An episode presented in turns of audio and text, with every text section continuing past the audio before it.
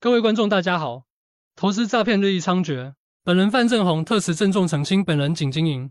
金融大鳄范正宏 Facebook 粉丝专业，并无经营其他社群媒体，请投资人多加留意辨识，切勿相信来源不明之消息。请投资人认明以下两个权益金鼎证券官方社群平台：Facebook 权益金鼎证券，YouTube 权益创富观点。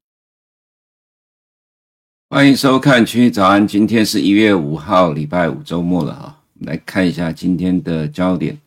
今天第一个焦点是经济数据引发了市场预期的调整，老生常谈的了哈，总是要了解呃市场预期的变动，你才能够掌握呃市场的动态，不然呃很容易啊，就是说在呃相对位置高档的时候呢，你没有任何的感觉，结果它突然的掉下来，那跑也来不及哈。那么再来就是第二点，利空连番来袭啊，重点在于这第二句了哈，当。利空有效的时候，你还是要小心一点。怎么说哈？我们来看一下，今天市场仍然有有变动，而这个变动，呃，欧美股市看起来是不同调。那等一下我们也会分析一下，说这边到底未来可能会怎么互动了哈。我们先看一下影响到今天呃金融市场动态的部分，很有趣哦。欧洲国家的经济数据哈，对于金融市场产生了剧烈的影响，尤其是从今年元旦以来，就一月二号之后。就一直到目前为止，已经三个交易日都是这样的一个情况。从礼拜二的时候呢，欧洲的债券殖率的大涨，引发了美国的债券殖率跟着涨，一直到今天凌晨收盘都是一样的情况。那么欧洲的债券殖利率呢，提前在反映今天一月五号要公布的欧元区十二月 CPI。不过，欧洲很多国家啊，几个大的经济体，德国、法国、呃、意大利、西班牙。都已经陆续公布了十二月的 CPI 初值。我们看一下昨天下午十二呃三点四十五分公布的法国 CPI 初值哈，预期四点一千呃实际四点一，前期三点九，符合预期也反弹了大概零点二个 percent。法国 CPI 以前很少提，几乎没有再提。啊，这张图其实在我的 Bloomberg 里面是新做的。我的意思指就是说，如果以前常用的话。我都会把图做好，存在 Bloomberg 里面哈。那我昨天找了一下，没有这个图，代表我从来都没有做过这张图，所以我把它重新把它做了一次。昨天的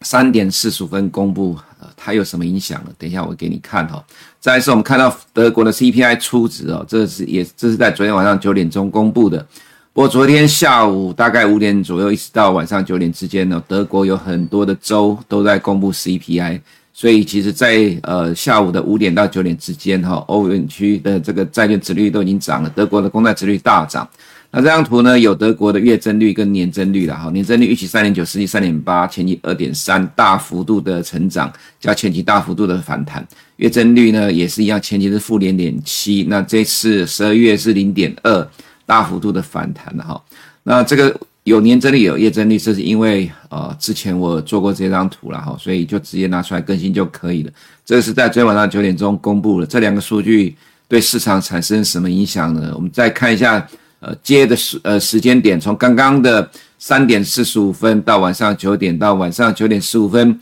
美国的 ADP 就业人数预期十二点五万人，实际十六点四万人，前期是十点一万，这个数据对市场来讲，股市啊哈其实是比较不好的。高于市场预期，而且幅度也不小。虽然说这个数据是低于二十万人，但是你如果看这个下面的 bar chart 的这个趋势，它其实是逐月的在成长。这反而是呃市场比较不想要看到的，不想看到指就是说，虽然是 g o l d i l o c k 可是表示美国的就业状况并没有趋缓哦，反而又在增强的感觉哦。尤其又看到另外一个部分呢，就是首次跟连续申请失业救济人数在九点半公布的。那么在这个数据呢，就绿色的这一条呢，又掉下来了，代表在呃这个九今年的呃去年的第四季的时候一度上升的单周呃申请失业救济人数呢又掉下来了，那么连续申请失业救济人数也掉下来，所以美国的劳动市场看起来又转趋热络了。好，这个其实是我个人觉得 Fed 比较不想要看到的情况。连续的这四个数据呢，反映在呃美国跟德国的公债殖利率，你就可以看到明显的变化了哈。那么在昨天午盘欧洲时段开盘的时候，呃，就是债券呢是在呃三点半左右开始交易的哈，在三点四十五分法国的 CPI 公布之后呢，就从盘下从盘下开始拉到盘上，同一个时间点呢，德国的公债殖率见低点往上走，美国十年公债殖率也见低点开始往上走，一路一直往上拉拉拉拉拉拉到了晚上的九点钟，德国的 CPI 在这个地方九点钟公布，拉上来之后，到了九点十五分，美国的 ADP 高于市场预期，继续的推升，然后再到了晚上的首次申请失业救济人数九点半，啊，继续的把美国公债殖率带上来。其实，在这段时间，你可以看到美国的十年公债殖利率是急涨的。但是啦，哈，在这里呢，美国公债殖率是掉下来，涨多了修正。可是德国的十年公债殖率是一路的往上涨，所以这一段啊，其实是美国的十年公债殖率去去补涨，呃，跟进德国公债殖率的涨幅了哈。为什么这样讲？因为德国的十年公债殖率是涨了将近五个 percent，四点九四，美国十年公债殖率才涨了二点一 percent，所以这其实就是很明显的是欧债的殖利率大涨，带动了美国十年公债殖利率的上涨。哦，那十年公债殖利率涨的幅度没有德国的来的大，所以这个主导的力量是欧债哦，并不是美债，美债只是跟涨。所以我们看到这样盘面的动态呢，它就很明显的是延续从一月二号以来到目前为止都没有改变的状况，这也就引发了市场预期的调整了哈。我们再往下看一下，呃，今天晚上，呃，我们先看这个部分了哈，就是哦，对不起，这个对，呃，就是在。B O E Fed E C B 跟 B O E 二零二四的降息预期哈，我们先看这个部分呢，这个降息预期，呃，也就是说，哈，这个降息预期是已经上来了。那么现在一呃这个一呃 B O E 的话，降息的基点是一百四十七个基点，Fed 是一百四十个基点，O E E C B 是一百四十七。虽然说这里面哈看起来哈 Fed 的呃这个降息的预期现在变得是这三大央行最少的，不过其实全部。都往上走了，相较之前，欧元区一度来到了一百六十八个基点，现在是大幅度的缩减。那么，所以你看到了，对于今年的降息预期，呃，变得缩小了，这其实就反映在股市里面了哈。那这样情况呢，其实就是呃，债券殖率的修正反弹，也是反映到就是说近期的经济数据，除了 CPI 之外，呃，美国的状况，经济状况也没有明显的降温，反而还是持续的热络，所以市场预期改变。我们之前就提过了，如果说你看到的美国十年公债殖利率已经提前反映了，呃，在二零二四年会降息一点五 percent，但实际上 Fed 不太可能在今年降息一点五 percent 的话，那么。在目前这个地方，十年公债殖率再继续延续哈，这一段空间的可能性就比较低了哈，就比较有可能会呃修正的状况。其实现在呃符合我之前的看呃这个看法哈，而且这个状况可能还会持续一段时间。这时间至少要等到什么？我们先看一下今天晚上还有欧元区的 CPI 以及非农业就业人口数据，可能会让债券殖利率继续反弹，因为。呃，非农就业人口预期是十七点一万人哈，那虽然说比前期的十九点九万人掉下来，但是因为呃前期十九点九万人有这个美国的罢工人口呃回到工作，呃这个状况很有可能在持续延续到十二月。那所以十二月虽然现在市场预期十七万人了，只要符合市场预期哦，其实这个状况都代表是美国就业市场现在还算热络，并没有明显的降温。所以今天晚上的这个数据可能还会使得美国跟欧洲的债券殖率继续上涨。那么你会说欧元区的 CPI 在昨天已经反映了法国、德国，今天还会不会啦？其实如果说从礼拜一到现在到礼拜四哦，它都还能够动的话，今天晚上这个数据，因为欧元区的 CPI 也是大幅度的反弹，我个人认为它其实还是会呃会反映的。当然还有另外一个更重要的关键是什么呢？就是在。下个礼拜四，一月十一号，美国的 CPI 市场预估值是三点二，前期是三点一，我们所观察的 TI 是三点三。如果呃符合市场预期，不管是三点二还是三点三了哈，它其实都是反弹。这就呼应到呃我在呃十二月呃最后一天的这个呃说明会的时候，我们有提到一个东西，就是说一月十一号美国的 CPI。很有可能会引发跟去年第三季一样的状况了哈，但是我个人觉得规模不会像去年第三季的状况一样，因为呃十二月 CPI 反弹之后，后面今年的一月到十月，美国的 CPI 的也是一路的下滑哈。目前这个模型预估是没有改变的，但是呢，因为这样一个月的反弹可能会让市场呃，因为 data dependent 看数据说话，所以会引发呃市场的变动，那就是预期的调整。那再加上就业数据也不糟，所以呢，这个预期的调整可能还会维持一段时间。所以我们我会认为说了哈，其实如果说从一月二号来看，它在提前反映一月五号的欧元区的 CPI。那么如果照这个状况来讲，它提前反映，而不是等到一月五号才开始反映，或者是一月十一号美国的 CPI 开始反映的话，那么这个状况就很有可能要一直持续到至少一月十一号的美国 CPI 公布之后，才能够暂时的得到缓解。哦，这是在预期调整的部分，也就是未来美国的十年公债殖利率，还有欧元区的十年公债殖利率都会持续受到经济数据的影响。那这个当然对市场就比较不利了，这是第一个利空啊，也就是市场预期的调整。那当然，第二个就是昨天晚上了，Mobileye 呃重挫了二十四点五 percent。那么公司预期第一季营收负五十个 percent 了哈，今年的营收预估十八点三到十九点九六亿美元，远低于市场预估的二十五点八亿元。那么这个呃股，这是以色列呃这个是呃 Intel 的子公司了哈，它是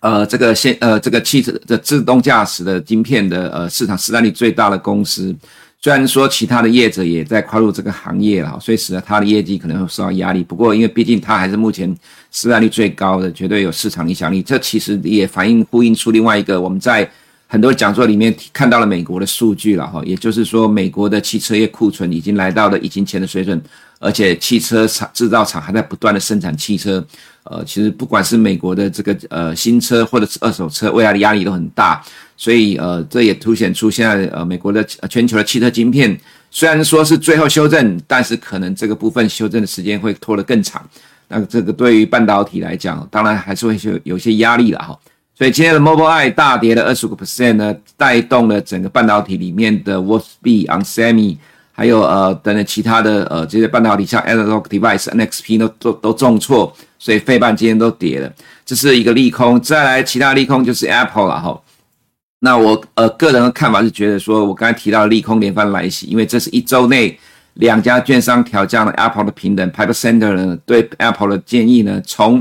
呃 Overweight 降到了 Equal Weight，那股价跌了一点二三个 percent，呃这个股价呢从这里你可以看得出来直接。呃，跌破了二十天均线，还有一点点的多头抵抗之后，就直接掼破了五十天均线，要来到了两百天均线，这个走势非常的疲弱。那为什么说利空连番袭来呢？除了刚刚的预期调整之外，来了一个 Mobileye，来了一个 Apple。那有人会说，呃，Apple 这个 iPhone 销售本来就不好，这都是旧消息。那为什么呃这样的一个旧消息还能够对股价造成压力？那有人会说，好像这样的一个呃从就是说大家都知道的旧呃这个。旧闻呢，并不足以成为真正的利空。是的，没有错。但是我们要从市场面的角度来看，如果一个大家都知道的利空，它能够对股价产生效应，那么你当然要提高警觉。因为当利空有效的时候，你就必须提防这样的状况还在持续的延烧当中。因为这个利空从二零二三年一整年来讲，大家都知道了，然后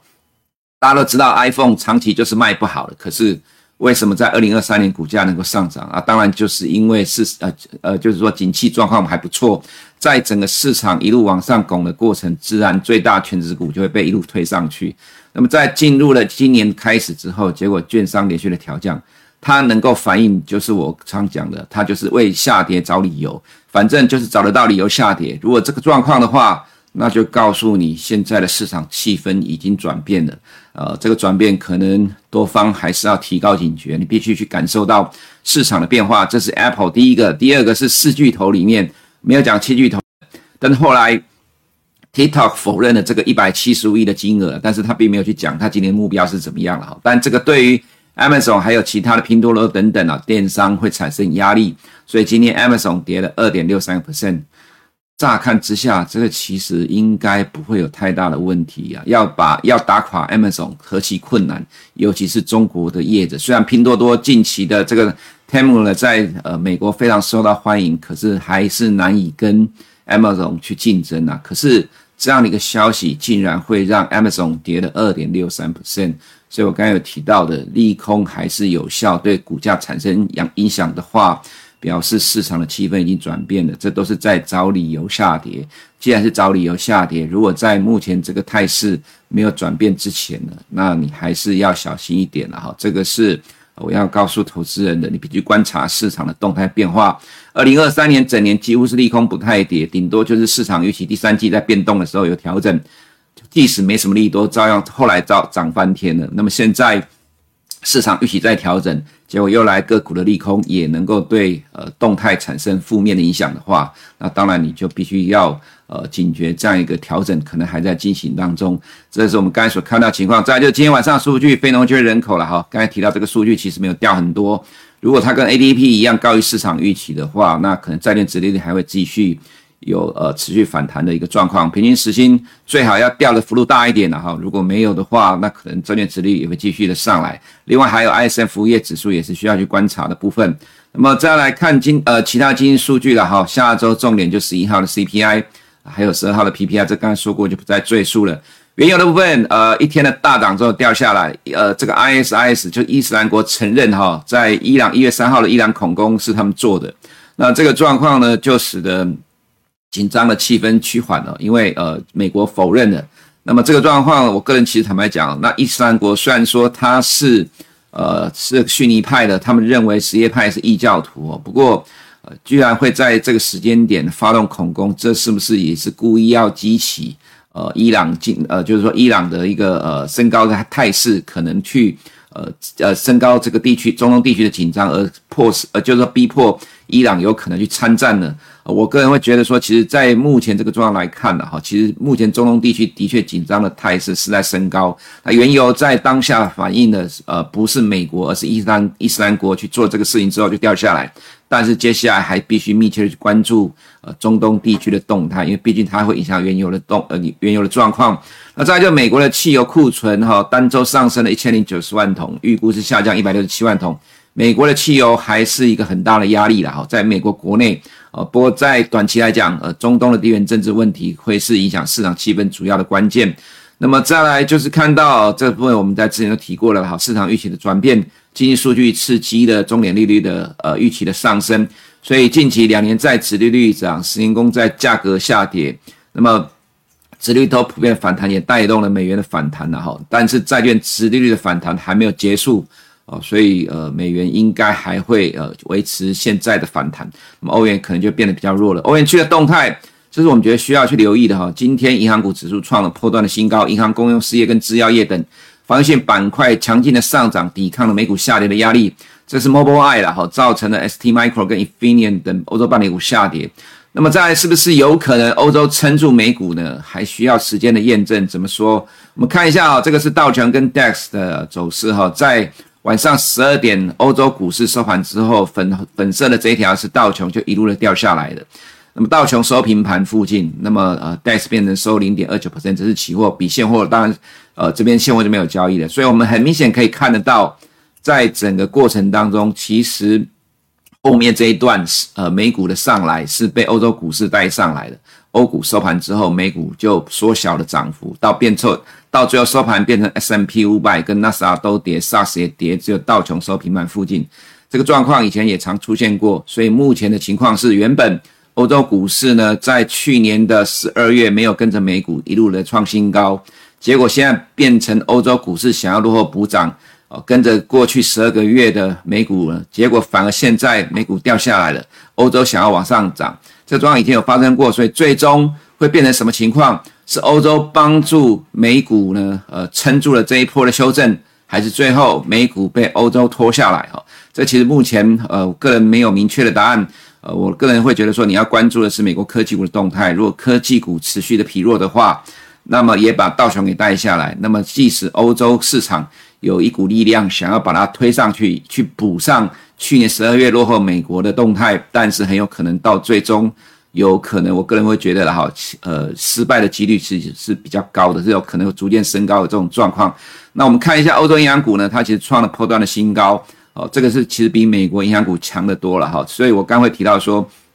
现在看起来是用银行股在带，想要去推落后补涨。十二月是落后了美国，其实欧洲各指数都一样，十二月是落后了美国，所以现在尝试着用金融股来推，但是呃就要看哈美国的动态。如果美国持续弱势的话，那么最终很有可能这样的一个推动，想要去呃营造落后的补涨，呃可能最终就会呃比较呃没有没有办法达到这些特定人想要做的结果。美国动态的话，一周内两家券商调降 Apple 的平等，哈，利空会反映。再来就是 Mobile Eye 刚才提到了，造成 SARS 今天跌了超过一个 percent。再来就是欧股收盘后，道琼开始缩小涨幅，这是美股自己的压力大，这我们刚才都提到了了哈。所以赶快看一下图的部分。今天 NBI 还是继续上涨了零点六十 percent，因为呃，制药业股还在反映近期的利多。虽然说昨天一天跌，今天有收反弹哈。我们看一下道琼今天能够涨前三大的驱动股里面有两档是制药股、生技股，那 UNH 是健康保险、医疗保险啊，所以其实这跟医疗也有关的。